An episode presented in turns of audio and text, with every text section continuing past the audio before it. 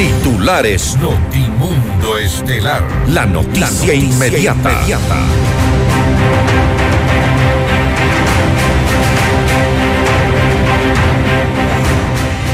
El Consejo de Seguridad Pública y del Estado declaró la minería ilegal como amenaza a la seguridad del Estado.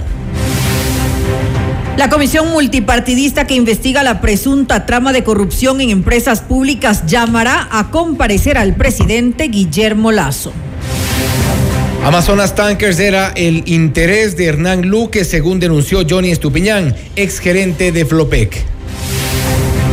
María Josefa Coronel renuncia a la dirección del Consejo de la Judicatura en Guayas por falta de asignación presupuestaria para la institución. Conceden la unificación de penas al ex vicepresidente Jorge Glass.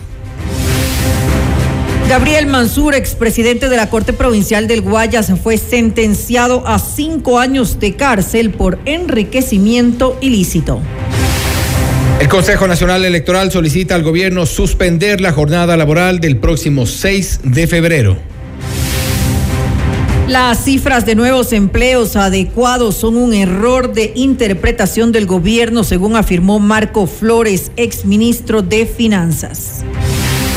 El operativo Júpiter deja 21 detenidos de las bandas delictivas Los Lobos, Choneros y R7. En la información internacional, congresistas de Perú presentan una moción para destituir a la presidenta Dina Boluarte por incapacidad moral. Canadá se une a Estados Unidos y Alemania en la entrega de sus tanques de guerra a Ucrania para su ofensiva contra Rusia. Con el auspicio de Universidad UTE. Juega el resto de tu vida. Cámara de Comercio de Quito. 116 años contigo. Por Quito Motos. Por un Quito digno. Municipio de Quito. Vive tus sueños a otro nivel. I am Beyond the Stars. Hospital Metropolitano, tu vida es importante para mí. Programa de información apto para todo público. FM Mundo 98.1 presenta Notimundo Estelar. Noticias, entrevistas, análisis e información inmediata. Notimundo, la mejor forma de terminar la jornada bien informados. Conducción, Fausto Yepes y María del Carmen Álvarez. Dirección de Noticias, María Fernanda Zavala. Dirección General, Cristian del Alcázar Ponce.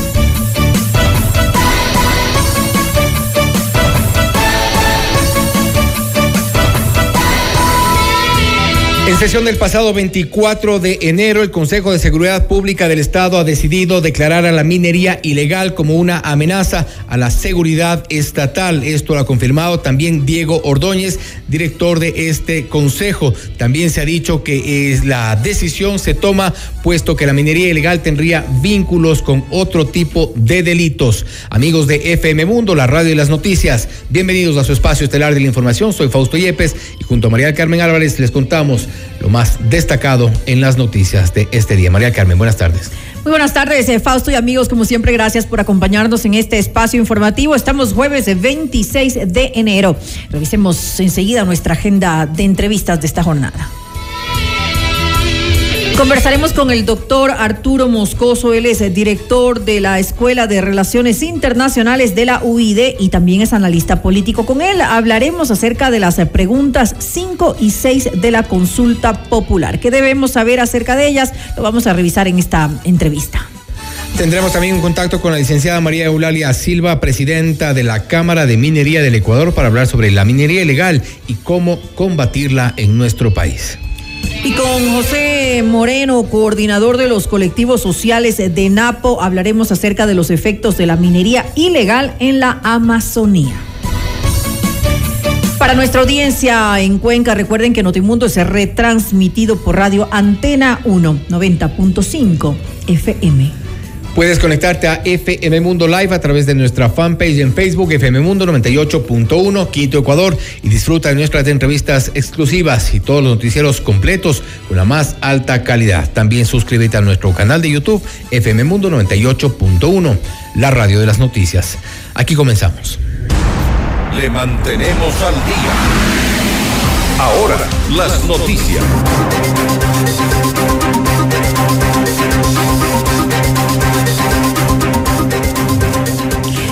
El gobierno anunció acciones eh, firmes para combatir la minería ilegal que incluyen la declaratoria de esta actividad como una amenaza a la seguridad nacional. Escuchemos enseguida más detalles que entregó Diego Ordóñez, secretario nacional de Seguridad Pública y del Estado. El Consejo de Seguridad Pública resolvió declarar a la minería ilegal y a todas sus actividades conexas como una amenaza a la seguridad integral del Estado. Y además definió que para enfrentarla se aprobaba la estrategia definida por la Secretaría Nacional de Seguridad Pública y del Estado. Al mismo tiempo que resolvió calificar a la minería ilegal como un atentado a la seguridad del Estado, resolvió que se respaldaría a las concesiones mineras legalmente establecidas para que puedan ejercer sus actividades en ejecución de sus contratos, de sus licencias, de sus autorizaciones. Revisamos otros temas. Viviana Veloz, asambleísta de UNES y presidenta de la Comisión Multipartidista que investigará la supuesta red de corrupción en las empresas públicas, anunció que invitarán al presidente Guillermo Lazo para comparecer en este caso en el que está involucrado su cuñado Danilo Carrera. Recordemos que dentro de la investigación de papeles de Pandora, el presidente de la República estuvo llamado a comparecer porque es un funcionario público, es el primer funcionario público del país, siendo el presidente de la República no compareció porque tenía la misma negativa y tenía la misma acción de ocultar lo que existe dentro de los papeles de Pandora. Quizá pueda hacer lo mismo dentro de esta comisión, de no comparecer para darle transparencia al país. Pero quien quedará mal no será la comisión, será el presidente de la República por su constante negativa de darle respuestas al país, de poder sancionar y juzgar a quienes están involucrados en actos de corrupción, a quienes han hecho de las entidades públicas como SELEC, CENEL, FLOPEL, entre otras, han hecho un vivir de la corrupción y están destruyendo las empresas públicas del Estado. En Notimundo a la carta, Johnny Estupiñán, exgerente de la flota petrolera ecuatoriana Flopec, detalló una serie de irregularidades que aún se estarían eh, cometiendo en esta entidad. Además, denunció que Hernán Luque, exgerente de EMCO e implicado en una supuesta red de corrupción en las empresas públicas, tenía un especial interés en la empresa encargada del transporte de crudo. Amazonas Tanque específicamente. El, el interés de que se le pague a Amazonas Tanker, enseguida era, eh, siempre me andaba pidiendo las cuentas por cobrar y cuentas por pagar para que insistir que se le pague a través de, Osvaldo Rosero, que era asesor, de que se le pague a Amazonas Tanker. Eh, obviamente eso creó un poco de dudas en respecto. tuve, eh, Osvaldo Rosero realizó tres reuniones con Roberto Dongo, Roberto Dongo, un personaje peruano que representa Amazonas Tanque y viaja continuamente al Ecuador. Tuvimos tres reuniones para tratar de convencernos de que Amazonas Tanque era ideal, era lo mejor de lo mejor. Cuando descubro que no es, pues comienzan los problemas. Hernán Luque me amenazó con que me iba a tirar encima de la Contraloría cuando yo le, le manifesté los problemas de Amazonas Tanque. Inconvenientes en el presupuesto institucional fueron la razón de la renuncia irrevocable de María Josefa Coronel a su cargo de directora del Consejo de la Judicatura en la provincia del Guayas. En Notimundo a la Carta, Coronel aseguró que durante su gestión solicitó una mayor asignación para lograr trabajar con un mínimo de eficiencia. Sin embargo, su pedido fue rechazado. Yo, yo realmente me siento en lo personal y profesionalmente muy contenta. Creo que Guayas, con la presencia de nuestro equipo, pudo deshacerse de algunos obstáculos tal vez no cuantificables, no en temas de dinero, pero pudimos hacer de esta provincia una provincia que no tenga jueces, digamos, que actúen de manera extraña a través y utilizando acciones constitucionales de algunas personas. En el tema de recursos financieros, nosotros para tener una idea pedimos en el año 22, para el año 22, aproximadamente 9 millones y nos dieron 2 millones 800. Para el año 23 pedimos 16 millones. Y nos anunciaron que nos van a dar un millón y medio. Y no solamente eso, sino que las direcciones nacionales, yo entiendo que tienen que trabajar ajustadas, nos pedían a nosotros, a la provincia, que nosotros ajustemos ese millón y medio y que digamos, sí estamos de acuerdo. Y entonces esta servidora no pudo firmar ese oficio. La jueza Melisa Muñoz aceptó el pedido de unificación de penas del ex vicepresidente Jorge Glass, es decir, se anuló la pena de seis años de prisión por asociación ilícita en el caso Odebrecht, por lo cual Glass solo deberá cumplir la sentencia de ocho años por cohecho en el caso Sobornos. El ex funcionario del gobierno de Rafael Correa también tenía una tercera sentencia por peculado en el caso Singh pero esta fue anulada. En la diligencia intervino su abogado Cristian Palacios, quien solicitó que se decida el beneficio de prelibertad a favor de Glasa. No obstante, la magistrada negó este pedido. Y atención, Gabriel Mansur, expresidente de la Corte Provincial del Guayas, fue sentenciado a cinco años de cárcel por ser el autor del delito de enriquecimiento ilícito, mientras que a la abogada Silvana Valladares del Tribunal de la Corte Nacional de Justicia le impuso una pena de 30 meses de prisión bajo la figura de cómplice. Además, como indemnización, la Corte ordenó el pago de más de un millón de dólares. De esta cantidad, alrededor de 600 mil serán depositados en arcas del Estado y el resto en las cuentas del Consejo de la Judicatura. La sentencia se publicará en tres diarios de circulación nacional.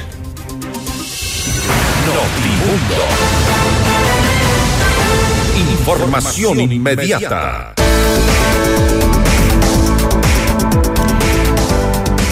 Calma esa incertidumbre, pronto pasará. Si tu yo futuro te pudiera hablar, eso te diría. Busca hacer lo que te gusta, eso que te divierte. Si lo haces, las metas se cumplen solas. La carrera que estás buscando está en la UT. Estudia con la más alta calidad académica, becas y los mejores planes de pago. Universidad UT, juega el resto de tu vida. En la Cámara de Comercio de Quito cuentas con un equipo y juntos llevaremos tu negocio al siguiente nivel. Nosotros ponemos la experiencia y tú pones las ganas. Te esperamos en la Avenida Amazonas y República Edificio Las Cámaras. Visita www.ccq.es e o también puedes contactarnos al 098 475 3529. Cámara de Comercio de Quito, 116 años contigo. La rehabilitación vial en Quito está en marcha. Las parroquias antes olvidadas hoy están atendidas para tener mejor movilidad. El municipio de Quito está trabajando por un Quito digno. La torre corporativa en Ayam Beyond the Stars Baile Park te espera con el proyecto ideal para tu oficina. Invierte en tu mejor negocio gracias a su tecnología, sostenibilidad, servicios y el diseño exclusivo de profesionales como Adriana Hoyos, Gabriela Sommerfield y Cristian Vice. Visítanos en la República del Salvador y Moscú o también puedes ingresar a ayambeyondthestars.com. Para casos de cáncer de próstata, lo más indicado hoy en día es la prostatectomía robótica y en el Hospital Metropolitano la hacemos. Consúltanos ya sobre esta tecnología quirúrgica que es la más avanzada del mundo. Hospital Metropolitano, único hospital privado en Ecuador con cirugía robótica Da Vinci para casos de alta complejidad y cirugía bariátrica. Consulta ya con tu médico especialista. Y ahora puedes ver y escuchar nuestros noticieros en vivo. Ingresa a FM Mundo Live a través de nuestra fanpage en Facebook, FM Mundo 98.1, Quito, Ecuador. Volvemos. Objetividad y credibilidad. Notimundo Estelar. Con María del Carmen Álvarez y Fausto Yepes. Regresa enseguida. Decisión Ecuador 2023. Con Jorge Ortiz. Este viernes a las 8 horas. Solo por FM Mundo 98.1. Inicio del espacio publicitario. Los quiteños merecemos vivir mejor. Te invito a construir un Quito sin miedo. Sin miedo de salir a la calle. Sin miedo de emprender. Sin miedo de llevar nuestra ciudad a lo más alto. Para lograrlo, este 5 de febrero, vota todo Alianza UIO. Listas 1723. Porque Quito merece un liderazgo de verdad. Nadie se queda atrás. Pedro Freile, alcalde. Alcaldes, CNE 2023.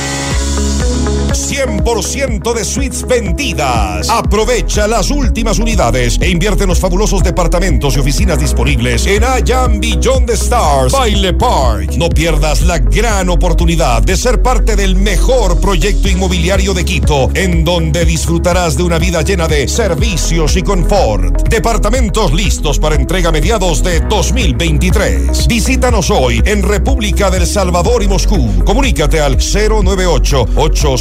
098-854-6364 o ingresa en iambeyondthestars.com. Vive tus sueños a otro nivel. El Ford que siempre quisiste está en nuestros concesionarios de Quito Motors a nivel nacional. Visítanos y conoce todos nuestros modelos. Realiza tu test drive y llévatelo a casa. Todos nuestros modelos tienen disponibilidad inmediata. Además, pregunta por las promociones especiales que tenemos para ti. Encuéntranos en las ciudades de Quito, Cuenca, Latacunga, Ambato, Riobamba, Ibarra y Santo Domingo. Ford Quito Motors. Por la inversión pública y privada que genere empleo para la gente. Jorge Yunda, alcalde. Vota todo 18. Alcaldes, CNE 2023. Hija, hoy me hiciste la mamá más orgullosa del mundo y no puedo esperar más para tener entre mis brazos a mi primer nieto. Te amo, mi amor. Gracias a los cuidados del área de Metro Maternidad del Hospital Metropolitano, la mamá de María ahora es la abuela más feliz del mundo. Hospital Metropolitano, tu vida es importante para mí. Conoce más de nuestros servicios llamando al 1-800-H-Metro o en nuestras redes sociales. Quito quiere un cambio seguro. El cambio seguro es vivir en un Quito donde los emprendedores sean apoyados sin trabas y sus negocios funcionen de una manera sencilla, ágil y segura. Yo sé cómo hacerlo. Pato Alarcón, alcalde. Alcaldes, CNE 2023. Descarga nuestra increíble app FM Mundo 98.1 para escucharnos y vernos en vivo. Hasta aquí la publicidad. Desde muy temprano en Hola Mundo hay un gran equipo de profesionales trabajando para llevarles un programa actual, variado y entretenido. Porque sabemos que las primeras horas de la mañana son un buen momento para ponernos al día y arrancar la jornada bien informados, resolviendo dudas con el aporte de grandes especialistas y acompañados de la mejor selección musical. Por eso ahora somos su mejor compañía desde las primeras horas del día. De lunes a viernes, desde las 7 horas, te decimos Hola Mundo con Rodrigo Proaño y Valeria Mena.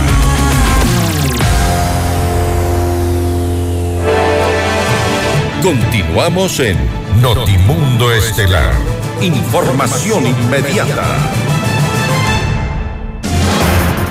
Y ahora, en Notimundo, nos enlazamos con CNN en Español Radio. Las, noticias, más importantes de lo que sucede en el mundo.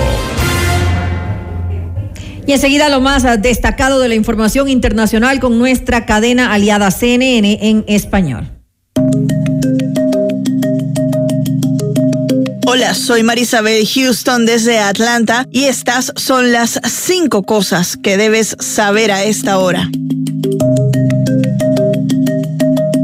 En Estados Unidos, cinco ex policías de Memphis que fueron despedidos por sus acciones durante el arresto de Tar Nichols a principios de este mes fueron acusados de cargos que incluyen asesinato y privación ilegal de la libertad con agravantes, anunció este jueves el fiscal de distrito del condado de Shelby, Steve Mulroy. Los ex policías que actualmente están bajo custodia fueron acusados de homicidio intencional sin premeditación, privación ilegal de libertades con agravantes, agresión con agravantes, conducta indebida de funcionario y un cargo de represión de funcionario. Nichols, un hombre negro de 29 años, fue hospitalizado hace unas tres semanas después de una parada de tráfico y una confrontación con la policía de Memphis que los abogados de la familia calificaron como una golpiza salvaje. Nichols murió a causa de sus heridas el 10 de enero, tres días después del arresto, dijeron las autoridades.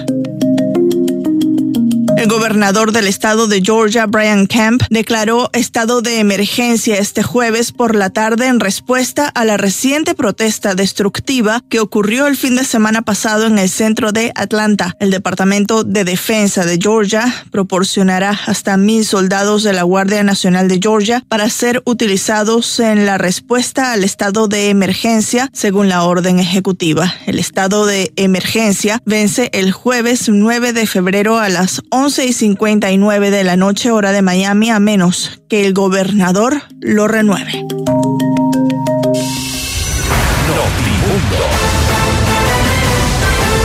Información inmediata.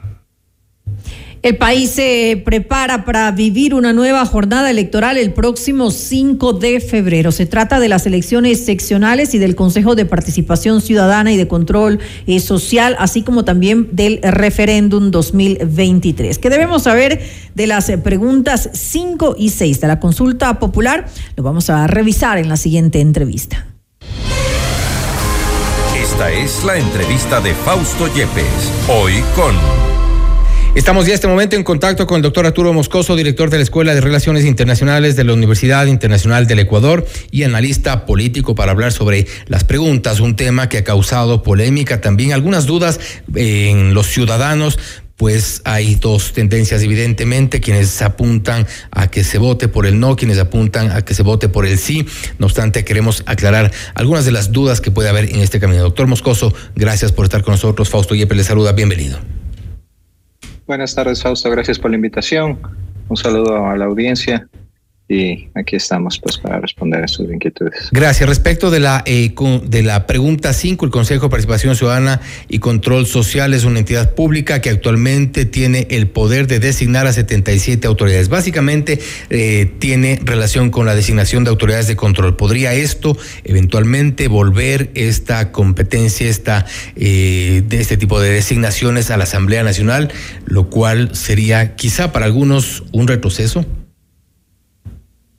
Eh, no, no, Fausto, primero porque el, proceso de designación de autoridades de, control eh, que tiene el Consejo de Participación Ciudadana en este momento, en cualquier democracia republicana normal, eh, tiene que estar en manos del órgano representativo por excelencia que es la Asamblea Nacional.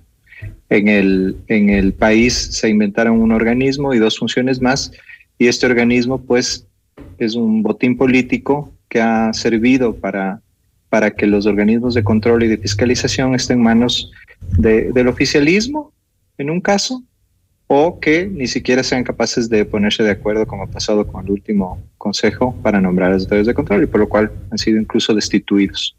Entonces, eh, claro, la gente se pregunta, bueno, pero ¿y esta asamblea mediocre que tenemos ahora va a ser la que va a designar a los, a los funcionarios?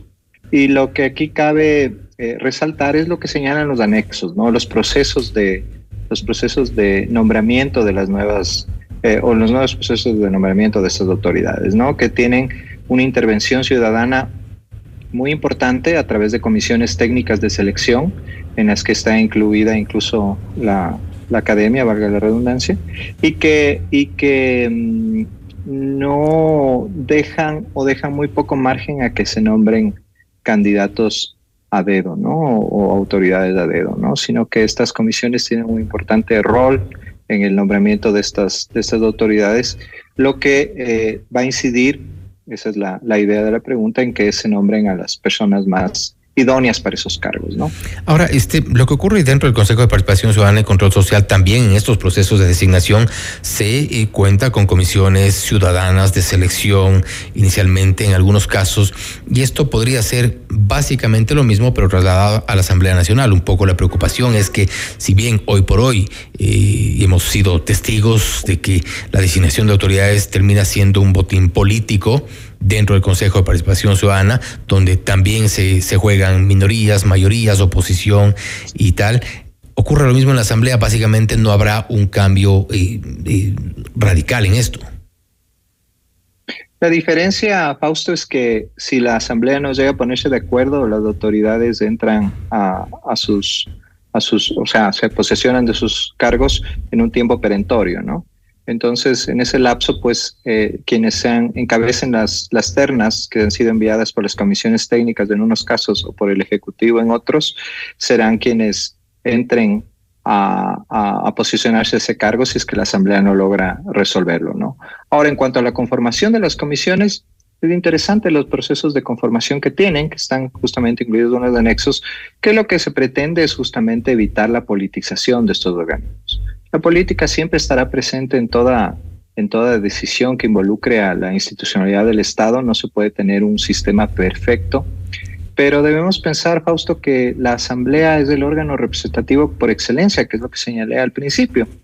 Y, y pues ahí están los verdaderos representantes. En este momento tenemos uh, una, una, una entidad que eh, a partir de la Constitución de 2008 era una entidad que era nombrada en un sistema endogámico con el CNE, se nombraban entre ellos mismos y se quedaban con el control de todas las autoridades, eh, eh, facilitando eh, la, la, la, impunidad y la no fiscalización al gobierno de turno. Luego de la consulta de 2018, esto pasó a la ciudadanía, justamente ahora el 5 de febrero también vamos a elegir consejeros de participación ciudadana, pero no sabemos quiénes son, no sabemos eh, cuántos candidatos hay, no pueden ser miembros de un partido político, no pueden eh, hacer campaña, entonces no tiene ninguna lógica. ¿Cuál es el resultado? El resultado que tuvimos es que uno de los, el primer presidente de este consejo elegido de esta forma, está sentenciado por corrupción. Otro, el segundo, está eh, también destituido por corrupción. Y, y, y por el otro lado, tenemos una absoluta burla de los candidatos ahora al Consejo de Participación Ciudadana, que en teoría no podrían hacer campaña y no podrían pertenecer a un partido político, haciendo campaña y identificándose en algunos casos con un partido político en específico. Claro, en algún momento pensamos... Claro, en algún momento pensamos inclusive que podía ser alguna, eh, que estas candidaturas podían llegar eh, un poco camufladas eh, detrás de un, para representando a un partido político, pero ni siquiera ha habido opción del camuflaje, es, es, es directo, ¿no? No, sí, ni siquiera disimulan, ni siquiera disimulan. Entonces, claro, y el CNE cruzado de brazos, ¿no? Eso es lo que más, lo que más da pena. Entonces, pero en todo caso, todo esto va a esta, esta todos estos elementos, Fausto, eh, nos, llevan a eso, ¿no? Que este organismo pues nunca debió existir, no debería existir. Eh, lamentablemente se necesita de una, de una reforma, de un procedimiento diferente para reformar la existencia de este organismo que, que tendría que pasar por la Asamblea y con esta Asamblea tan mediocre que tenemos pues no, no vale la pena correrse el riesgo, pero por eso se ha optado por la enmienda para al menos quitarles las funciones de denominación y que, y que todo, o sea, es, increíble, no han nombrado absolutamente nada desde que se posesionara, una cosa, una cosa de locas. Ahí hay más de 17 autoridades, creo, encargadas porque el, Consejo no ha podido nombrarlas. Entonces, ineficiente, politizado, eh, absolutamente controlado por, por cinco, en realidad son cinco personas las que controlan el, el Consejo y entonces así no se puede, así no se puede nombrar a las autoridades más importantes del, del, país, ¿no? Y que además son autoridades que deberían ser absolutamente independientes de los otros poderes. Claro, y hemos visto. Si no, no hay fiscalización.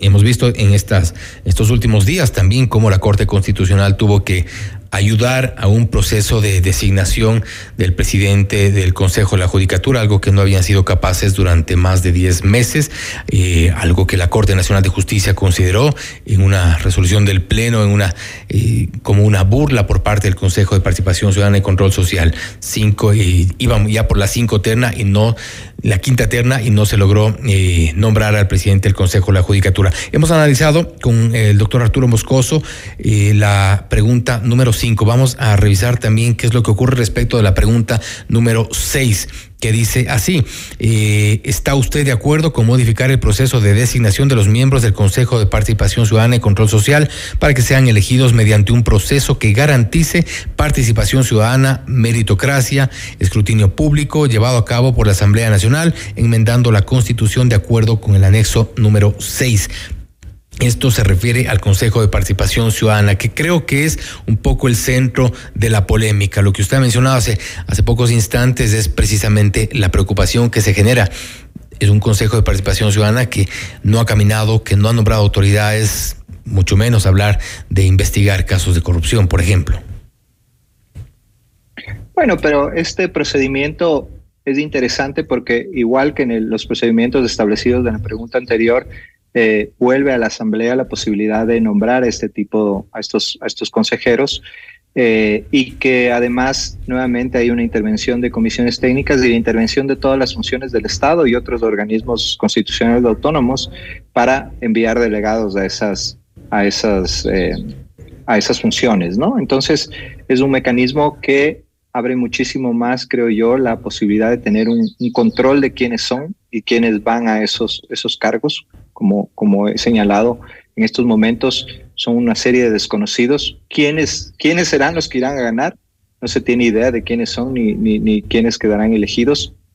Y lo importante, Fausto, es que además sus funciones quedarán muy limitados en caso de que gane la pregunta anterior, la pregunta 5, ¿no? Porque ya no tendrán estas funciones de nominación que tienen ahora y pues simplemente se dedicarán a, perseguir la corrupción en la medida de sus posibilidades, ¿no? Veamos, veamos si eso funciona a la larga. Yo, como le digo, Fausto, soy partidario de que este organismo debería desaparecer. Deberíamos tener una constitución que solo contemple las tres funciones clásicas, incluso este invento, este, este, este invento amorfo que, que, nos trajeron en el, en el 2008 no tiene ningún sentido. Pero en todo caso, creo que con este par de preguntas, en algo se recuperará la, la institucionalidad y se devolverá a la ciudadanía eh, la posibilidad de controlar a quienes a quienes van a estas a estas entidades como cabezas, ¿no?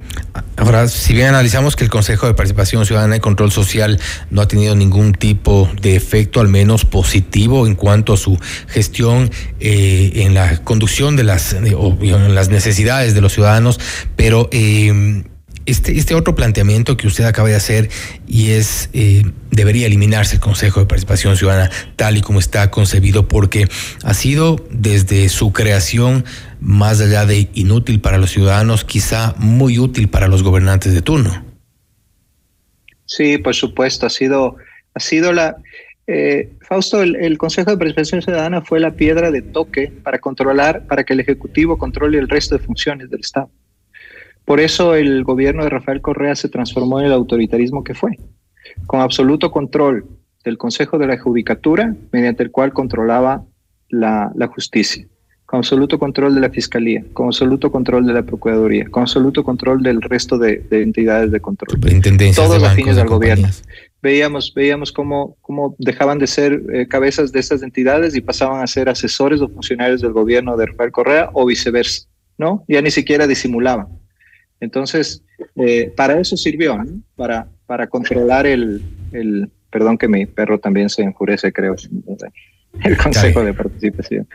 Pero eh, bueno, ¿no? Entonces, eh, entonces al menos lo que se está preguntando creo que es algo que todos deberíamos apoyar, ¿no? Quitarle esas funciones para que deje de ser ese organismo que permita cooptar el resto de, de funciones del Estado y eh, limitar el ejercicio de la justicia, de la fiscalización, del control de la corrupción, etcétera.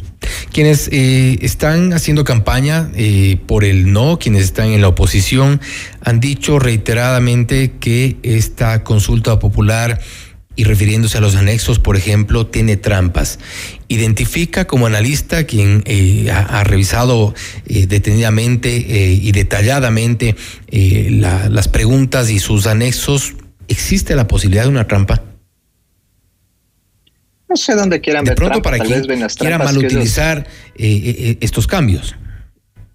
No, yo no creo. Yo creo que, la, a ver, yo he oído, he escuchado la, retórica de la oposición para el no es una retórica absolutamente vacía, ¿no? No hay realmente razones fundamentales de peso como para, para no apoyar la, la, consulta, ¿no? Y creo que la ciudadanía sí lo ha entendido y por eso el, el apoyo, el apoyo eh, mayoritario que tiene la mayoría, o, todas las preguntas, ¿no? En las últimas encuestas ya lo estamos viendo. Eh, no, no sé a qué trampas se refieren, pero esa es una retórica que se quiere utilizar simplemente para asustarle a la gente, para asustarle a la gente y decirle que, o hacerle creer que con estas, con estas preguntas el presidente Lazo se va a quedar con el control de estas entidades o algo por el estilo. Y no tiene nada que ver, ¿no? Si nosotros analizamos detenidamente y seriamente los anexos, vemos que más bien el papel de la ciudadanía en, estos, en estas designaciones es fundamental y va a ser mucho más transparente que el que ha venido utilizando el Consejo de Participación, en donde no sabemos quiénes manejan los concursos, cómo se eligen a, los, a las comisiones técnicas o a las vedurías para la, selección y donde es absolutamente inoperante y, las consecuencias son el, la, que no tengamos eh, nos nombradas las entidades de control y que incluso hayan sido destituidos por la Corte Constitucional los consejeros, los últimos consejeros. Importante también que la ciudadanía conozca que eh, para garantizar esta selección de autoridades de control, como hemos mencionado, defensores públicos, contralor, fiscal, Consejo Nacional Electoral, entre otras autoridades que si es que eh, gana el sí en, esta, en estas preguntas, lo básico es escoger bien a los asambleístas, a quienes nos representan en el legislativo, escoger bien eventualmente también a, nuestros gobernantes. Por supuesto, ahí tenemos que mejorar no solo la, la, calidad de la política, sino la calidad de nuestros votos, ¿no? De por quién votamos. Eh, porque nosotros nos quejamos de, de, la asamblea mediocre que tenemos, pero quienes, quienes expusieron ahí somos los ciudadanos, ¿no? Entonces, creo que es importante. Y, y, bien que me haces esa pregunta, Fausto, porque aquí esto creo que tiene que ver mucho con las, con las otras dos preguntas, ¿no? Las anteriores, que también son de reforma institucional, que es la reducción del, del número de asambleístas y, la, eh, y la modificación al, al, a la a la normativa de los movimientos políticos para que los movimientos políticos eh, sean o se conviertan en organizaciones políticas de verdad, ¿no? Ahora tenemos tantos candidatos y tantas organizaciones políticas compitiendo en las elecciones seccionales justamente por la permisividad que ha dado la Constitución y el Código de la Democracia para la formación de, movimientos políticos. Se volvieron partidos de alquiler. electorales. Exactamente, movimientos de alquiler que, que, están al mejor postor, porque es muy fácil formar eh, movimientos políticos en el país. Y lo que va a ser la pregunta 5, eh, me parece, o 4, es justamente la, la, el, volver más, más complejo el, formar movimientos políticos para que justamente eh, la, no, no sean utilizados como, como partidos de alquiler, como bien has señalado, ¿no? Importantes reflexiones sobre las preguntas de la consulta popular. Hemos estado con el doctor Arturo Moscoso, a quien agradecemos por haber estado con nosotros, por su tiempo, por su análisis respecto, esta vez, de las preguntas 5 y 6, respecto de las autoridades de control y del Consejo de Participación Ciudadana y Control Social, un organismo que ha sido seriamente cuestionado, pues las pruebas y las respuestas están hace pocos días, siete de ellos destituidos por resolución de la Corte Constitucional al incumplir una sentencia, entre otros incumplimientos. Doctor Moscoso, gracias por estar con nosotros. Gracias, Fausto. Siempre a las órdenes. Buenas noches. Gracias. Buenas noches, decía el doctor Arturo Moscoso, director de la Escuela de Relaciones Internacionales de la Universidad Internacional del Ecuador y analista político, hablando sobre qué debemos saber sobre las preguntas 5 y 6, como hemos dicho, respecto a las autoridades de control y del Consejo de Participación Ciudadana y Control Social. Esto es Notimundo Estelar, siempre bien informados. Noticias, entrevistas, análisis e información inmediata. Notimundo Estelar regresa, enseguida.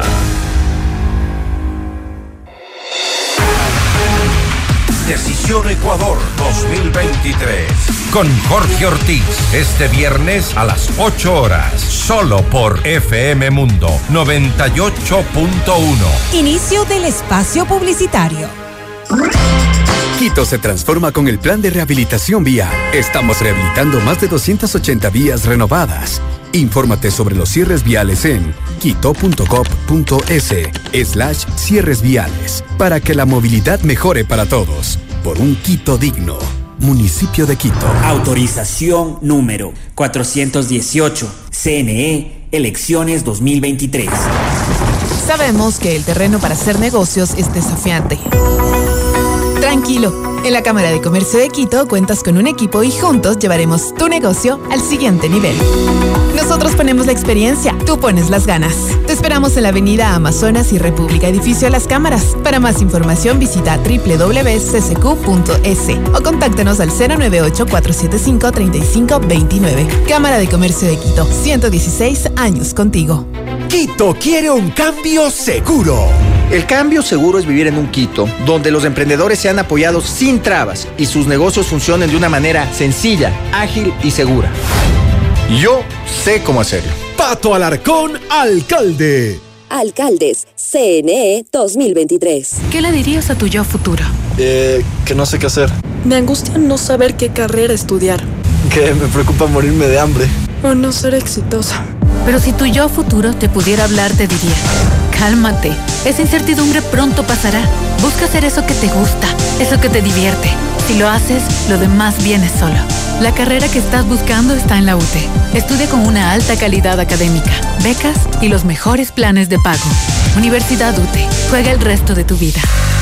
Todos los programas mírelos en nuestro canal de YouTube, FM Mundo Live. Fin del espacio publicitario. Continuamos en Notimundo Estelar. Información inmediata. Le mantenemos al día. Ahora, las noticias.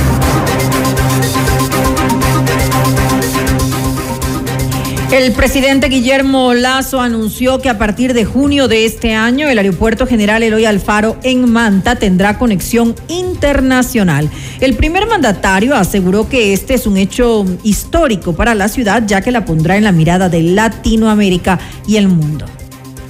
Hoy he venido para confirmarles que la prestigiosa aerolínea Copa realizará tres vuelos semanales entre Manta y Panamá y desde Panamá una conexión directa a 75 destinos en América y a través del hub, el aeropuerto de Panamá, también conectarse con todos los destinos del mundo. Está previsto que esa ruta empiece a funcionar en tres meses.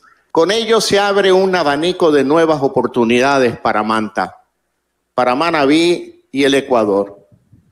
Por fin, los viajeros de esta provincia ya no van a tener que ir a Guayaquil o ir a Quito para tomar sus vuelos al exterior.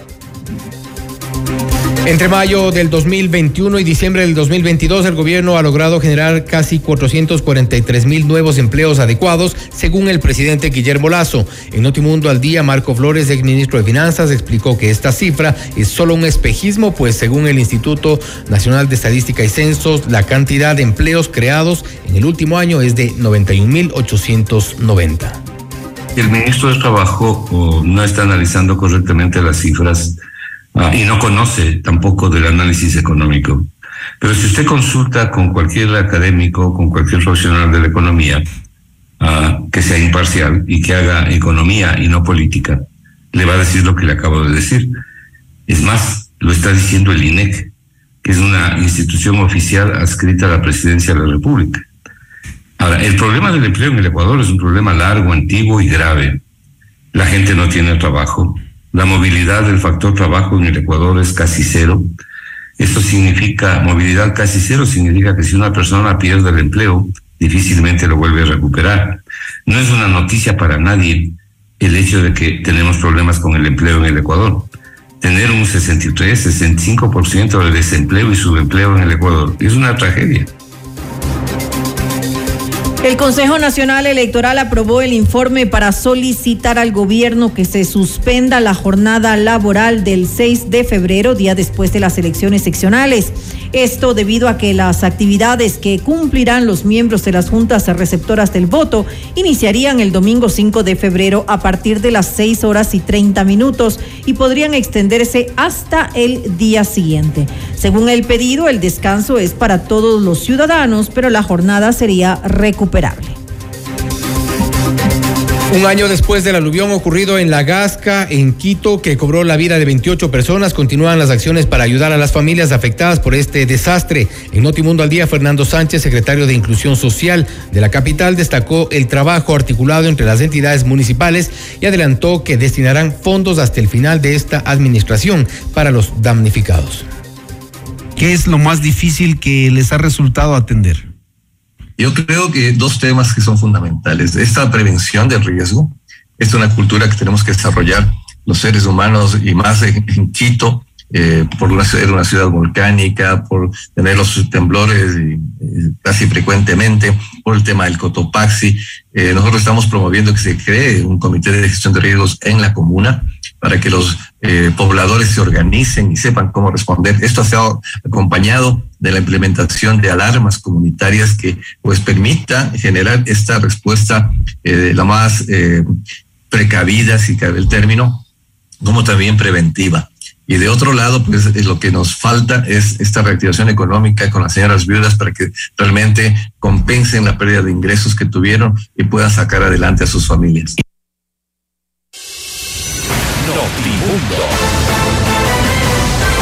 Información inmediata. Atención, vamos hasta Perú. Un grupo de 26 parlamentarios de ese país presentó ante el Congreso una moción de vacancia contra la presidenta Dina Boluarte por permanente incapacidad moral por el manejo de las protestas en contra de su gobierno en las que, según la Defensoría del Pueblo del país, aproximadamente 57 personas han muerto. Y para uh, tratar este tema nos conectamos inmediatamente con Ricardo Álava, periodista político de Perú, para que nos cuente más detalles. La crisis en este país se ahonda conforme pasan las horas, pero ¿cuáles son las posibles salidas? Le consultamos enseguida. Ricardo, gracias por estar con nosotros. Bienvenido a FM Mundo. Te saluda Fausto Yepes desde Quito. ¿Cómo están compañeros en todo el Ecuador? Muy buenas tardes. Efectivamente, son 50 días de crisis política iniciada el 7 de diciembre con la intentona de golpe de Estado del expresidente Pedro Castillo, actualmente detenido. Como lo mencionabas, 57 fallecidos producto de estos enfrentamientos, de estas movilizaciones violentas que se ha producido no solo en Lima, sino con mayor fuerza e intensidad en la zona sur del país, en regiones como Cusco, como Puno, como Bancay y Ayacucho respecto a la posibilidad de una salida. La única alternativa que queda ahora es un adelanto mayor de elecciones para, digamos, que la actual presidenta Dina Boluarte pueda dejar el cargo. La misma Boluarte lo ha dicho ayer durante una presentación ante el Consejo Permanente de la OEA, en donde ha señalado que todo está en manos del Congreso de la República.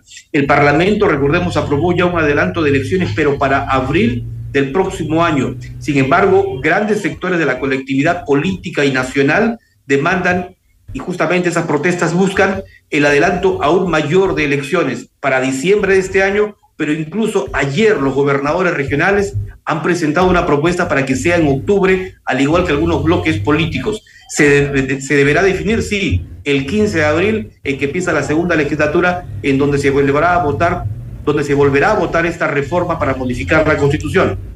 Ahora parece que necesariamente esto va a tener que ser una decisión urgente. Le adelanto para octubre quizá porque ya el país no aguanta más. Como tú has dicho, son ya eh, tantos días de paralización, de protestas con 57 muertos. Nadie descarta que podría esto, estas cifras sumarse. La crisis es profunda y no hay una salida mucho más cercana. ¿Qué podría pasar en el caso de que se, se, se acepte y se defina octubre como las elecciones anticipadas entre este enero, ya entrando al mes de febrero, hasta octubre. Prácticamente va a ser ingobernable. Eso posibilidad abriría las puertas para una mesa de diálogo, tal como la, la ha pedido la presidenta Dina Boluarte. Ella ha solicitado una tregua a los manifestantes y a los bloques opositores en el Parlamento una tregua en la cual ella pueda sentarse a conversar sobre todo con los principales actores en las regiones, los gobernadores o presidentes de las 25 regiones que tiene el Perú y en donde la crisis es más intensa. Hoy, por ejemplo, hay un paro regional en Tacna. Continúan paralizaciones similares en Puno, en Cusco, en Arequipa. En estas últimas localidades tenemos los aeropuertos cerrados, están prácticamente bloqueados. Pero además esta mesa de diálogo serviría para salir de esta crisis política, adelantar las elecciones quizás para octubre, aunque este es un tema que queda, reitero, en manos del Congreso de la República. Prácticamente todo está en manos de ellos. Hoy, por ejemplo, uno de los políticos destacados, César Acuña, que es el líder de la tercera mayoría en el, en el Congreso, decía que hay que adelantar la fecha, no hasta abril, sino mínimo diciembre. Entonces, si se abre esta puerta para sentarse a conversar con los gobernadores, se podría hacer una transferencia pacífica, con, digamos, una tranquilidad que necesita el país, porque además esto empieza a tocar fondo. Ya los precios de los alimentos, producto de los bloqueos de carreteras, empiezan a chocar con el bolsillo del hombre y de la mujer de a pie. Ahora, eh, estamos claros en que eh, los manifestantes definitivamente no eh, quieren un diálogo con Dina Boluarte. Esta tregua planteada por la presidenta, esta necesidad de sentarse a una mesa de diálogo que podría tomar algunos meses y como decíamos hace un momento, no es, esto mantendría al país de alguna forma inviable mientras esto ocurre. ¿Qué tanta apertura existe por parte de los dirigentes de los manifestantes principalmente de que pueda ocurrir esta, esta tregua, porque algo similar ocurrió en nuestro país, en Ecuador, en junio de 2022. Hay una interrupción, no te logro captar las últimas partes de la pregunta. Perfecto, sí. ¿Qué tanta apertura podrían tener los dirigentes de los manifestantes para sentarse a esta mesa de diálogo o lograr esta tregua? Si no logré captar algunas partes, hubo una interrupción momentánea, pero entiendo que me consultaba respecto a qué posibilidades hay de sentarse a dialogar para Exacto. buscar esta tregua. Sí, yo creo que allí el tema es definitivamente el adelanto aún mayor de las elecciones. Y para que se logre ello, tiene que haber un acuerdo político con el Congreso de la República, que si bien ya aprobó un primer adelanto en primera votación de las, de las dos que, que se necesitan para modificar la Constitución, tienen que entonces conversar y lograr un acuerdo político que vaya quizás con algunas reformas, porque como parte de la política, pues los entendimientos se dan siempre y cuando haya un consenso en que se, digamos, se cede en algo, pero se logra también otro objetivo. Y ese objetivo podría ser adelanto de elecciones y bicameralidad, es decir, la posibilidad incluso que los actuales congresistas, que son una suerte de diputados, al crearse o al volverse nuevamente al Senado, puedan tener esa posibilidad de postular a la denominada Cámara Alta, que volvería después de 30 años al Perú. Y finalmente, ¿hay alguna eh, algún personaje eh, cercano a Dina Boluarte que podría ser una suerte de mediador en este proceso? Hasta ahora no. Si bien el presidente del Consejo de Ministros, Alberto Tarola, ha salido a buscar el diálogo, ha enviado a ministros, no ha tenido, digamos, los frutos que ha esperado. Se han viajado al interior del país varias misiones de ministros y viceministros, pero no han logrado este acuerdo concreto. Y es que la posición es una. Dina Boluarte renuncia o en su defecto ahora han flexibilizado un poco, mayor adelanto de elecciones generales, es decir, cambio de presidencia, Congreso y Parlamento andino. Y queda claro que parece que el único eh, punto de negociación sería la, la, salida de Dina Boluarte. Y Ricardo, te agradecemos mucho por haber estado con nosotros. Estaremos pendientes, nos conectamos contigo en cualquier momento. Te vamos a estar eh, pendientes de lo que ocurre. Eh, teníamos hace poco imágenes de lo que ocurrió hoy día, la manifestación por la Panamericana Norte. Ahí tenemos precisamente. Estoy justamente en la zona de la Panamericana Norte. Perfecto. Muchas gracias. Un saludo a todo el Ecuador. Muy buenas tardes. Gracias a ti, Ricardo Álava, periodista político de Perú, haciendo su uh, análisis sobre lo que ocurre en este país. se ha pedido por parte de la presidenta Dina Boluarte una tregua y se instalen mesas de diálogo en este proceso que podría ser una transición a un proceso de elecciones que piden sea lo más rápido posible. Se habla como una, eh, un mes tentativo, octubre de este año. No obstante, eh, las paralizaciones continúan en Puno, Cusco, Arequipa, hay aeropuertos cerrados, la crisis se ahonda, esperemos que haya una salida, pues la crisis no soporta ninguno de nuestros países. Esto es Notimundo Estelar. Notimundo. Información inmediata.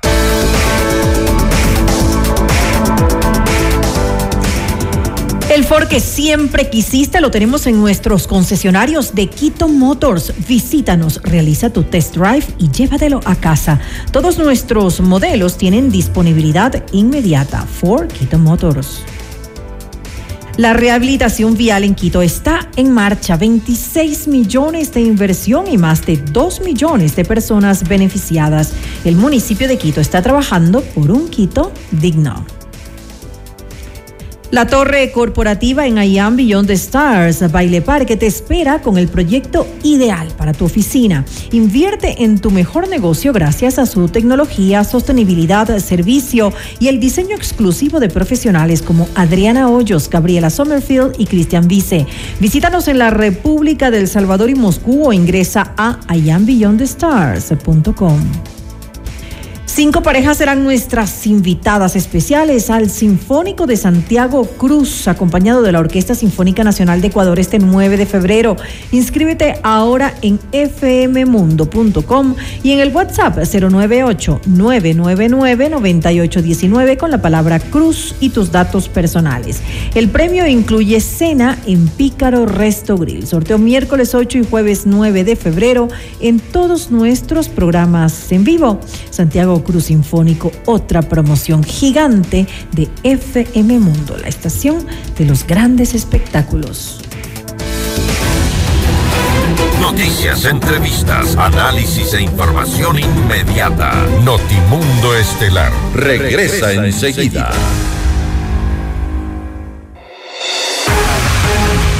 Decisión Ecuador 2023. Con Jorge Ortiz, este viernes a las 8 horas, solo por FM Mundo 98.1. Inicio del espacio publicitario.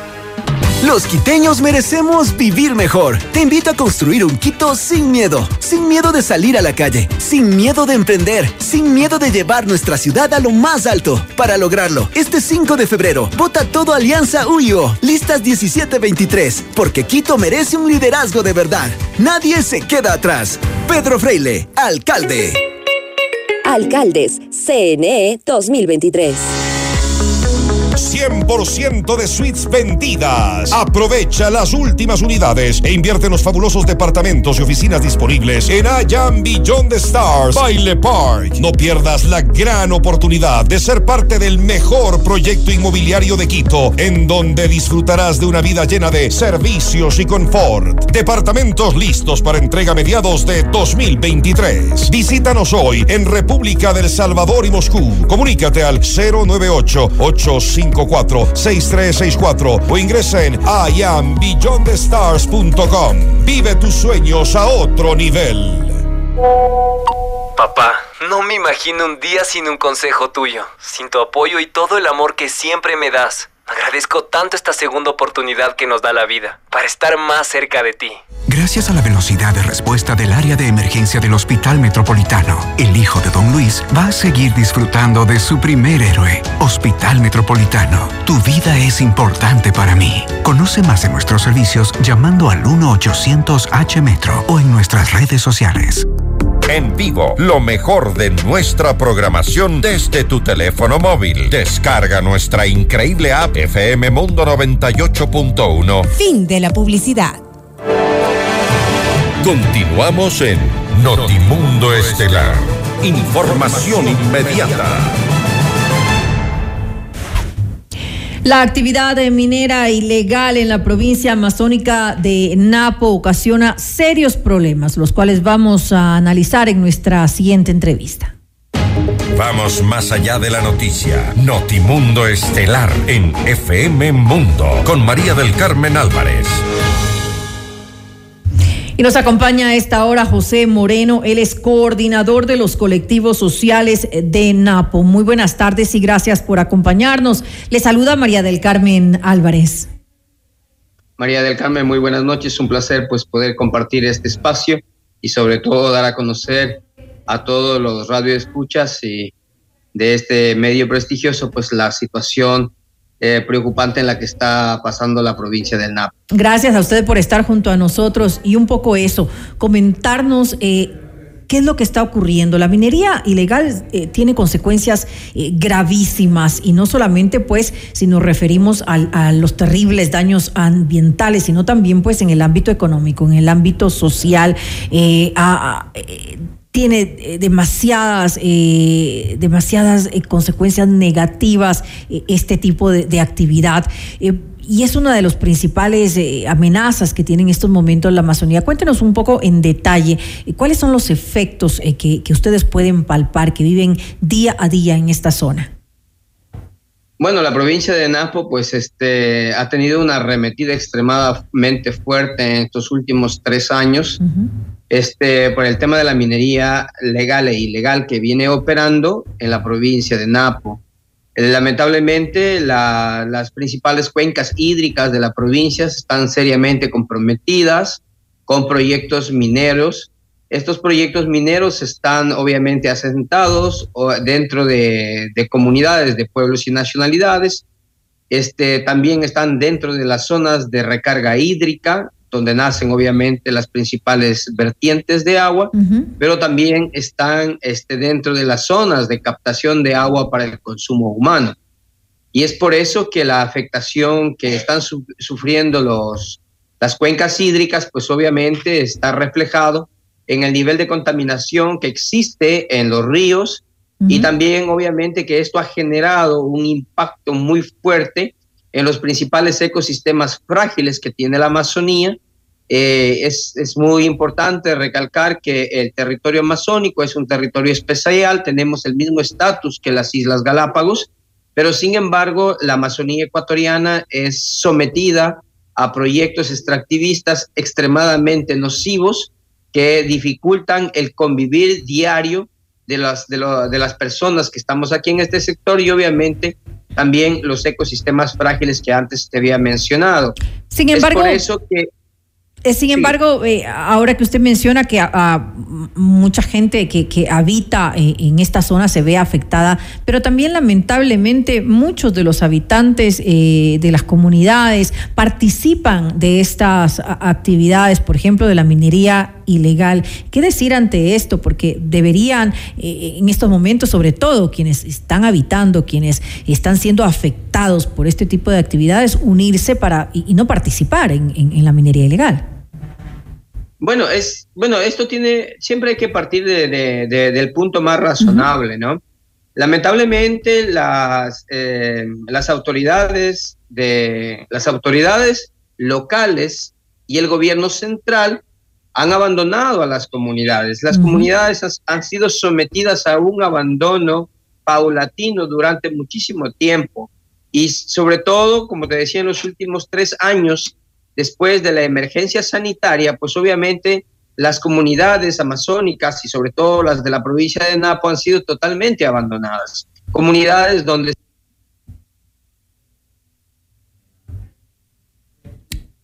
Hemos... vivienda, proyectos proyectos ecoturísticos, todo esto se ha, se ha, quitado. Entonces hay una, hay una desesperación total en el territorio. Es decir, por necesidades económicas muchas veces se ven obligados a, formar parte de estas actividades, por este abandono que hay por parte de las autoridades locales. Cuando a las comunidades las ha sometido al abandono, definitivamente es, son presa fácil del dinero que llega a través de la minería ilegal. Pero aquí en Napo hay algo que es muy preocupante. La mayoría de los operadores mineros ilegales son incluso autoridades que realizan a través de testaferros mm. la minería ilegal. Incluso muchas de las autoridades son dueños de concesiones que la están operando sin tener ni estudios de impacto ambiental, sin tener licencia ambiental y sin tener permiso de no afectación a las cuencas hídricas. Entonces aquí es un círculo vicioso. La minería ilegal en Napo tiene un tinte político extremadamente preocupante. Ahora, las concesiones mineras legales, entre comillas, porque estas concesiones tampoco eh, eh, se ha realizado la consulta previa libre e informada, ni tampoco la consulta ambiental, por lo tanto también son ilegales, pero estas concesiones mineras, entre comillas, legales, son las que están trayendo a operadores mineros ilegales de otras provincias y les permiten ingresar a hacer minería dentro de esas concesiones que no tienen los permisos para operar. Entonces, la minería ilegal está circulando entre lo político, está circulando incluso entre los ministerios de regulación y control que conocen perfectamente quiénes son estos operadores mineros ilegales, con quiénes están aliados, pero sin embargo los ministerios no actúan. Y es por eso que cuando se han presentado las denuncias, generalmente se, se encuentran entre dos a cinco máquinas y posteriormente permiten el ingreso en el caso de Yutsupino, que fue uno de los temas más sonados, hasta 230 máquinas, de las cuales se avanza a decomisar 148. En el último sector, en Naranjalito, estuvieron operando 65 máquinas, de los cuales cuando hicieron el operativo ya no encontraron a nadie, porque los porque les avisaron, claro. Legales estaban ya obviamente avisados y simplemente encontraron una máquina abandonada y eso fue lo que se decomisó. Entonces, la minería ilegal en la provincia de Napo tiene muchos tentáculos muy arraigados en las autoridades de turno. ¿Qué opina usted acerca de este anuncio que hace el gobierno de declarar a esta actividad como una amenaza a la seguridad nacional? Eh, supuestamente esto forma parte de acciones firmes que se van a tomar para eh, combatir la minería ilegal. ¿Usted eh, tiene confianza de que esto se va a realizar o ya es difícil pensar en que se vaya a controlar de forma adecuada lo que está ocurriendo a vista y paciencia de todas las autoridades? no solamente las locales, obviamente, que hemos hablado, sino también del gobierno central. No, en la provincia de Napo muy, muy complicada la situación. Nosotros tenemos aquí una de las, la empresa que más territorio tiene, es la empresa Terra Air Resources S.A. y es una de las empresas que ha, que ha terminado con un cantón, con el cantón Carlos Julio Arosemena Tola. Todos los pasivos ambientales y la contaminación de los ríos en todo este cantón están netamente vinculados a esta empresa que supuestamente es legal.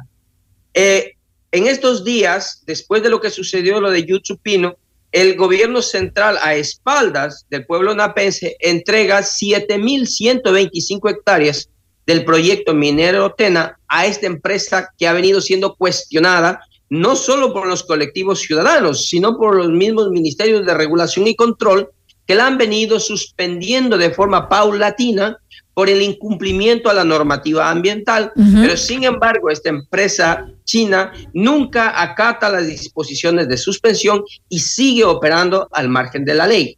Pero ahora, con fecha primero de noviembre de, del 2022, se le entrega una licencia para el proyecto minero Tena, como te dije, de 7.125 hectáreas. O sea, están premiando, entregándole 7.125 hectáreas a una empresa que nunca ha acatado las disposiciones ambientales para la extracción de oro aluvial. Pero adicional a esto, este proyecto minero Tena incluso ingresa hasta los barrios del sur del cantón Tena y más o menos tenemos 12 barrios que están dentro de esta concesión minera. O sea, la minería ahora se la va a realizar en la área urbana del Cantón Tena. O sea, tenemos una experiencia tan negativa con esta empresa, tenemos una experiencia totalmente nociva con la minería ilegal y sin embargo, los ministerios de regulación y control, como el Ministerio de Minas, el Ministerio del Ambiente y el gobierno central, no han escuchado las peticiones, incluso aquí en Napo se presentó una acción de protección por la vulneración de los derechos de los pueblos y nacionalidades y de la naturaleza. Y tanto en primera y en segunda instancia los jueces determinan que sí hay vulneración de los derechos de la naturaleza y piden que se suspenda la actividad minera en la provincia de Napo. De forma general. Esta sentencia, lo único que se ha cumplido es ni en el 1%, es solo la pedida de las disculpas públicas a través de los ministerios, pero el resto de la sentencia, los nueve puntos más que los jueces han determinado que tienen que cumplirse, no se han realizado. Entonces, definitivamente para la provincia de Napo, la minería legal es exactamente la misma que viene operando de forma ilegal en nuestro territorio. ¿Qué acciones van a tomar eh, ustedes en los colectivos sociales frente a este tipo de situaciones, frente a las afectaciones que están eh, sufriendo en la provincia en estos momentos? Bueno, nosotros este, a través de la, de la Comisión de, Bio, de Biodiversidad de la Asamblea Nacional, conjuntamente con un pedido especial de la Defensoría del Pueblo de Napo, y de la Fiscalía este, General del Estado y eh, de la Fiscalía de Napo, se ha pedido la declaratoria de emergencia ambiental eh, focalizada mm. en el tema de la minería, sea esta legal o ilegal, porque las dos forma están general. de forma conjunta. Y lo que nosotros pedimos es la, este, la militarización de todo el sector para poder erradicar la minería ilegal eh, del territorio, pero también pedimos la suspensión inmediata de todo proceso minero hasta que se garantice que los ministerios de regulación y control y el gobierno central verdaderamente tienen la capacidad y el control para poder ejercer presencia en el territorio.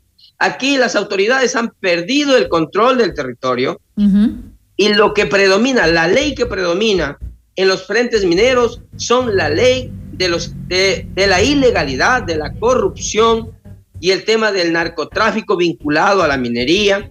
Tenemos en comunidades que incluso se, este, hay eh, graves indicios de prostitución de las mismas niñas de entre 14 y 16 años en las comunidades donde ha ingresado la minería ilegal. Claro. Nosotros incluso lanzamos una alerta al Ministerio de Educación en el mes de a inicios del mes de septiembre porque los niños dejaron de ir a la escuela porque los padres los obligaron a ir con bateas a batear a los frentes mineros. Entonces las escuelas rurales están quedando sin alumnos, sin niñas, sin niños que asistan a la escuela, porque es preferible que vayan a sacar oro en vez de ir a la escuela y los niños que tienen entre 6 a 5 años se han quedado en la casa cuidando a los bebés, porque todas las familias como están en una pobreza y pobreza extrema por el abandono del gobierno central, han tenido que dedicarse a la minería y ser utilizados como escudos de los mineros ilegales para que cuando se hace operativos ellos no permitan que la fuerza pública, los policías y militares y la misma fiscalía puedan sacar la maquinaria de comisado. Sin lugar a dudas hay una afectación social eh, gravísima, que es lo que usted me está comentando. Eh, también, ¿qué pasa con el tema del turismo? Eso, eso también preocupa, obviamente, porque es un ingreso importante para, para la provincia y obviamente tiene una afectación. ¿Qué pasa con este tema?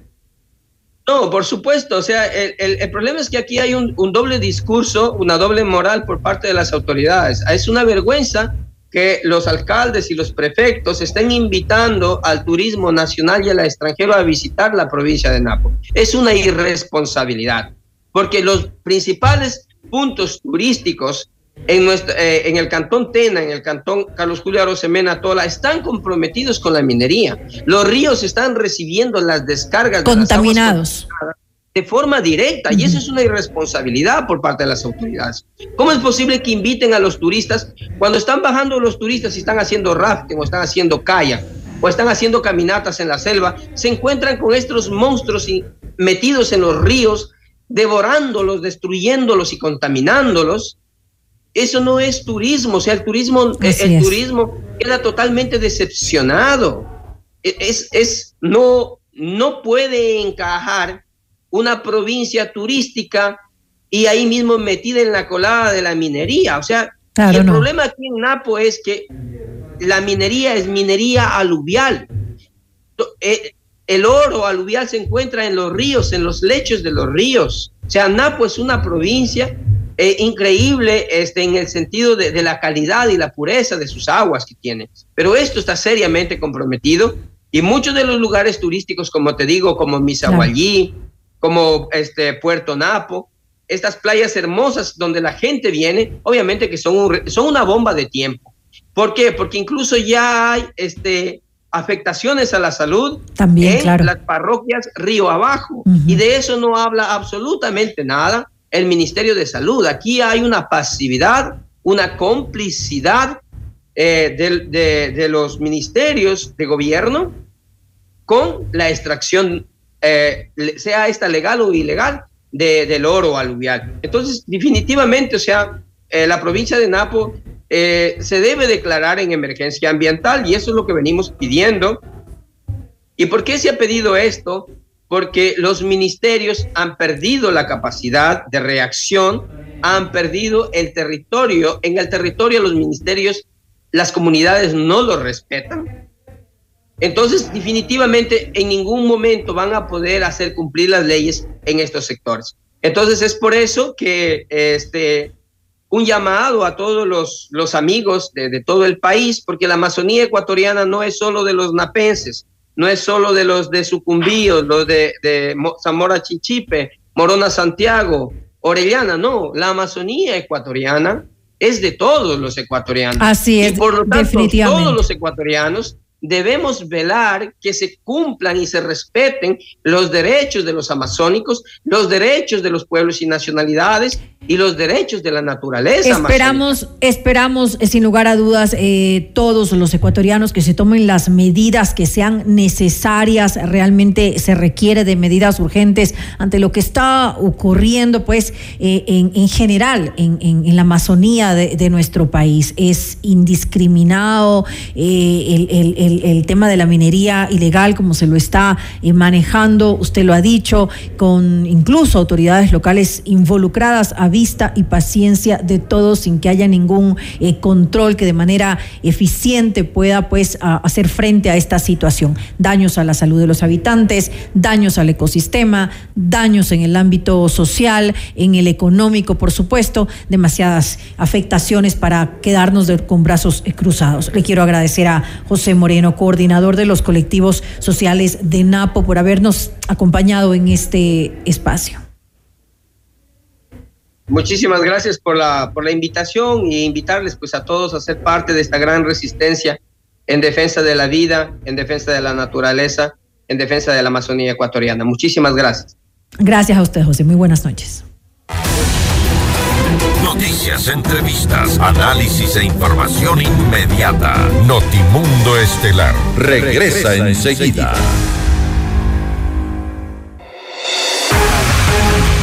Decisión Ecuador 2023. Con Jorge Ortiz. Este viernes a las 8 horas. Solo por FM Mundo 98.1. Inicio del espacio publicitario. Quito se transforma con el plan de rehabilitación vía. Estamos rehabilitando más de 280 vías renovadas. Infórmate sobre los cierres viales en quito.gov.es slash cierres viales para que la movilidad mejore para todos. Por un Quito digno. Municipio de Quito. Autorización número 418. CNE, elecciones 2023. Por la inversión pública y privada que genere empleo para la gente. Jorge Yunda, alcalde. Vota todo 18. Alcaldes, CNE 2023. El Ford que siempre quisiste está en nuestros concesionarios de Quito Motors a nivel nacional. Visítanos y conoce todos nuestros modelos. Realiza tu test drive y llévatelo a casa. Todos nuestros modelos tienen disponibilidad inmediata. Además, pregunta por las promociones especiales que tenemos para ti. Encuéntranos en las ciudades de Quito, Cuenca, Latacunga, Ambato, Riobamba, Ibarra y Santo Domingo. Ford Quito Motors. Quito quiere un cambio seguro. El cambio seguro es vivir en un Quito donde los emprendedores sean apoyados sin trabas y sus negocios funcionen de una manera sencilla, ágil y segura. Yo sé cómo hacerlo. Pato Alarcón, alcalde. Alcaldes, CNE 2023. Descarga nuestra increíble app FM Mundo 98.1 para escucharnos y vernos en vivo. Hasta aquí la publicidad. Continuamos en Notimundo Estelar. Información inmediata. La presidenta de la Cámara de Minería de Ecuador, María Eulalia Silva, felicitó al gobierno por declarar a la minería ilegal como una amenaza en contra de la seguridad nacional, la seguridad del Estado, y exhortó a la función judicial a unirse a una cruzada contra la minería ilegal. La noticia requiere profundidad. En Notimundo están los protagonistas de la noticia. Estamos ya en contacto con la licenciada María Eulalia Silva, presidenta de la Cámara de Minería del Ecuador, para hablar sobre esta declaratoria del gobierno de amenaza a la seguridad nacional, a la minería ilegal. María Eulalia, gracias por estar con nosotros. Bienvenida. Muy buenas noches. Eh, encantada de estar con ustedes, Fausto y María Carmen. Gracias. Eh, se ha dicho que debería ya lanzarse una cruzada en contra de la minería ilegal. Si ahora ya el gobierno está, al menos en esta disposición, desde los eh, quienes son parte de la minería legal, ¿Con quién más podría contarse como apoyo? Porque hay oposición también por parte de gente de las comunidades en quienes podríamos eventualmente apoyarnos en esta cruzada. Fausto, yo diría que con las mismas gentes de las comunidades, los movimientos eh, antimineros no representan ni a todo el Ecuador, ni a toda la ruralidad, ni tampoco a todos los indígenas. La industria minera ha sido la gran responsable de que Zamora Chinchipe reduzca en 13 puntos la pobreza. Zamora Chinchipe, la eh, provincia que alberga las dos minas a gran, escala. Eso no ha hecho ninguna otra provincia últimos dos años. De las comunidades de las zonas de influencia son comunidades que apoyan muchísimo la minería. Y es que es lógico, son comunidades que han estado acostumbradas a una economía de subsistencia y que en muchas ocasiones, por primera vez en su vida, conocen lo que es la formalidad en el trabajo, conocen lo que es una alternativa de desarrollo. Le voy a dar un ejemplo contundente. Uno de los proyectos mineros... Estamos con un problema de, la conexión. Eh, se cortó la conexión. Vamos a ver si se, si se retoma. Estamos en diálogo con la licenciada María Eulalia Silva, presidenta de la Cámara de Minería del Ecuador. Estamos ya nuevamente en conexión. A ver, te escuchamos.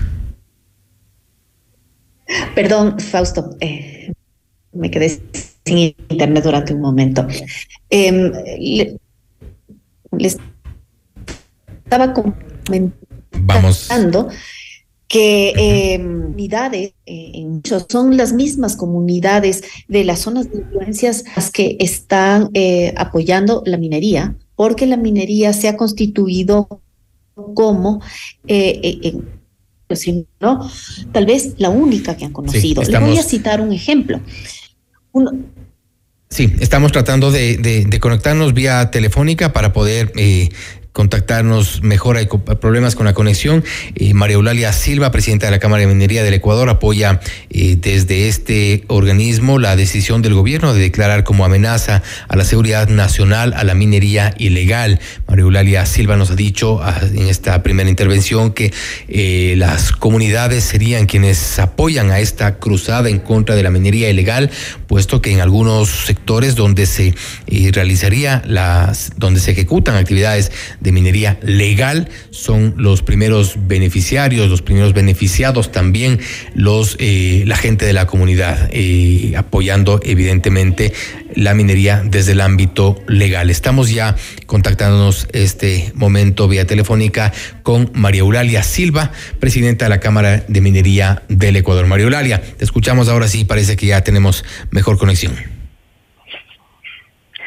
Fausto, eh, pido mil disculpas, el Internet no ha ayudado en este momento, pero ahora estamos ya eh, en la línea telefónica listos y dispuestos. Perfecto, hablábamos de esta cruzada y un poco los cuestionamientos también que existen es que gran parte de, la comunidad, muchos de los eh, habitantes de ciertos sectores donde se realizan actividades de minería ilegal son parte del problema, si se puede decir de esta forma. Han sido eh, denuncias en videos, eh, hay fotografías también. La gente de los operadores turísticos han denunciado también y autoridades locales que son parte de estas actividades. ¿Cómo combatirlas? Eh, efectivamente, la minería ilegal es una es un azote, es un azote que estamos viendo frente a nuestros ojos que está sucediendo. Yo recuerdo hace tal vez un año, un año y medio, las denuncias de, actividades ilícitas eran muy esporádicas. Ahora son el pan de cada día. Se lo hace a plena luz del día eh, frente a, eh, a, gente que transita en el río Napo, que debe ser el equivalente de una gran avenida si es que fuera, si es que fuera una carretera, ¿no es cierto? Ya no hay ni siquiera pudor para ese tipo de, actividades ilícitas. Entonces, eh, nosotros efectivamente, como Cámara de Minería del Ecuador, aplaudimos la, la, declaración del secretario de Seguridad, Diego Ordóñez, eh, en el sentido de declarar a esta una amenaza contra la estabilidad del Estado. Los recursos del subsuelo nos pertenecen a todos, Fausto, a todos los ecuatorianos. Esos recursos tienen que ser extraídos de manera formal, de manera responsable, de manera trazable, de manera controlable, de tal manera que esos recursos se conviertan en oportunidades de empleo, en oportunidades para el emprendimiento, también en ingresos para el Estado. la industria minera solamente el año pasado, de enero a octubre, pagó más de 640 millones de dólares en impuestos, impuestos generales e impuestos sectoriales. Imagínese usted todo el beneficio que es solamente en impuestos por apenas 10 meses. Desde que arrancó la minería a gran escala en el Ecuador, esto fue hace tres años, hemos exportado alrededor de 6 mil millones de dólares. Eso también apunta a la, a la, a la dolarización. Y, y como le decía, la, eh, la industria minera ha sido la gran responsable de que Zamora Chinchipe, la provincia que tiene las dos minas eh, en operación, haya reducido 13 puntos la pobreza. Desde hace dos años, 13 de cada 100 zamoranos han podido salir de la pobreza. Eso es lo que hace una minería bien hecha. Ahora, esta y declaratoria de amenaza a la seguridad nacional también podría implicar la intervención policial, militar en algunos sectores donde se realizan este tipo de actividades. Y hay de plano ya, y previamente se han pronunciado algunos sectores indígenas principalmente, en contra de la intervención de la fuerza pública.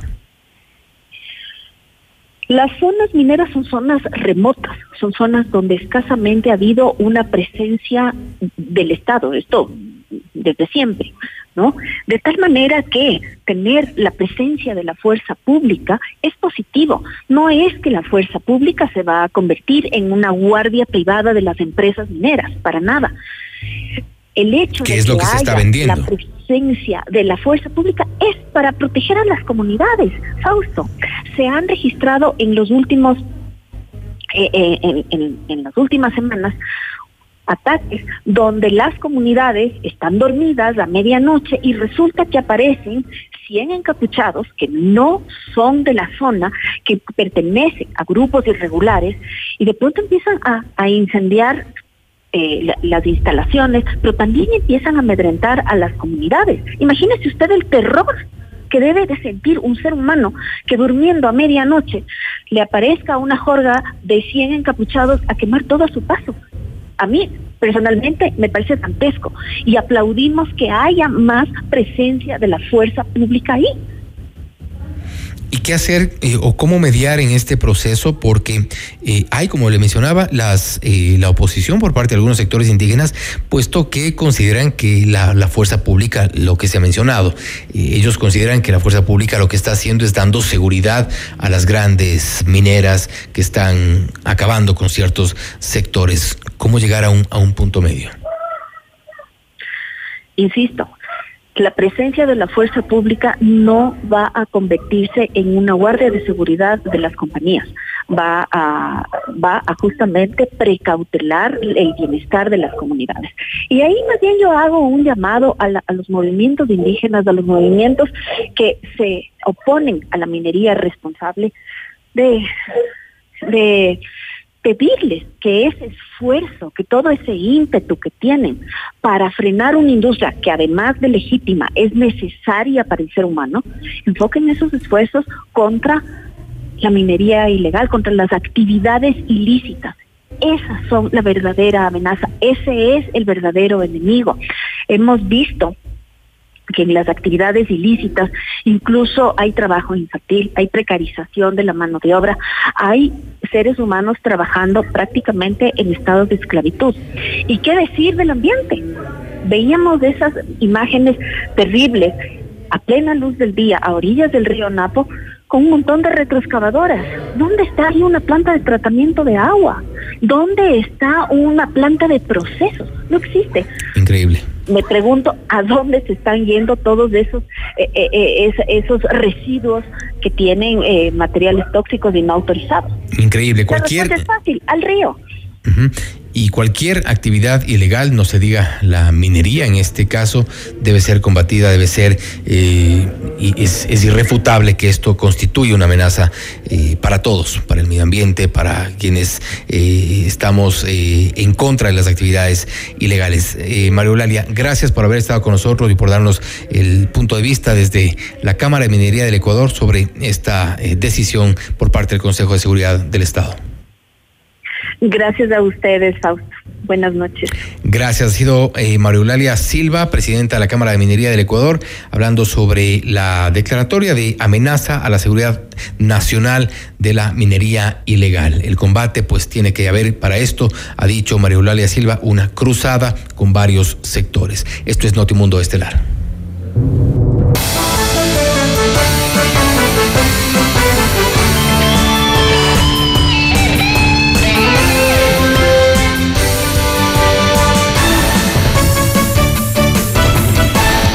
Se unió a la lista de países que enviarán tanques de guerra hacia Ucrania para afrontar la ofensiva rusa. La ministra federal de Defensa, Anita Anand, informó que además del arsenal militar, cuatro soldados de las Fuerzas Armadas canadienses viajarán para entrenar a soldados ucranianos sobre el manejo de los vehículos. Por su parte, el presidente ucraniano Volodymyr Zelensky afirmó que existe una coalición de 12 países dispuestos al envío de tanques hacia, hacia Kiev. Hasta el momento se conoce de Estados Unidos, Alemania y ahora Canadá. La vicepresidenta de Estados Unidos, Kamala Harris, instó al Congreso a promulgar leyes razonables sobre el libre porte de armas. Mencionó la necesidad de que se establezcan normas de seguridad y a limitar el arsenal de asalto. Esto luego de los últimos tiroteos en California, que ha dejado 14 personas fallecidas. Harris pidió reformas a la segunda enmienda de la Constitución, que establece el derecho individual de los ciudadanos a poseer armas. El gobierno de Nicaragua restringió el ingreso al país de cámaras fotográficas y de video, así como de cualquier elemento para grabar imagen o sonido. Así lo dio a conocer la Dirección General de Servicios Aduaneros, entidad que también aclaró que cualquier viajero que tenga la intención de llevar este tipo de objetos debe tener una aprobación otorgada por la Cinemateca Nacional. Y hasta aquí Notimundo Estelar. Volvemos mañana con más noticias y entrevistas. Hasta mañana. Que tengan una muy buena noche.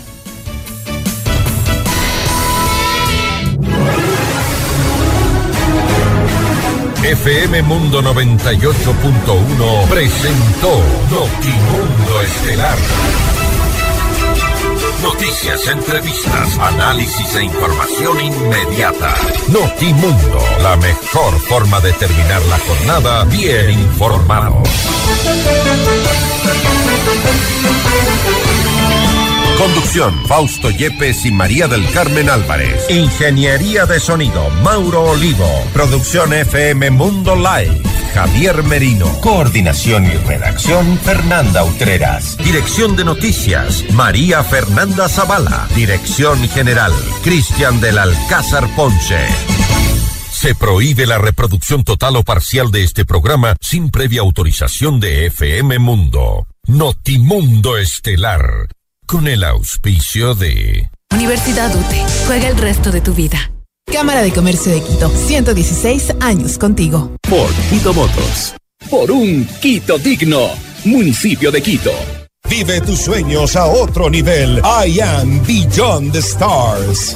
Hospital Metropolitano. Tu vida es importante para mí.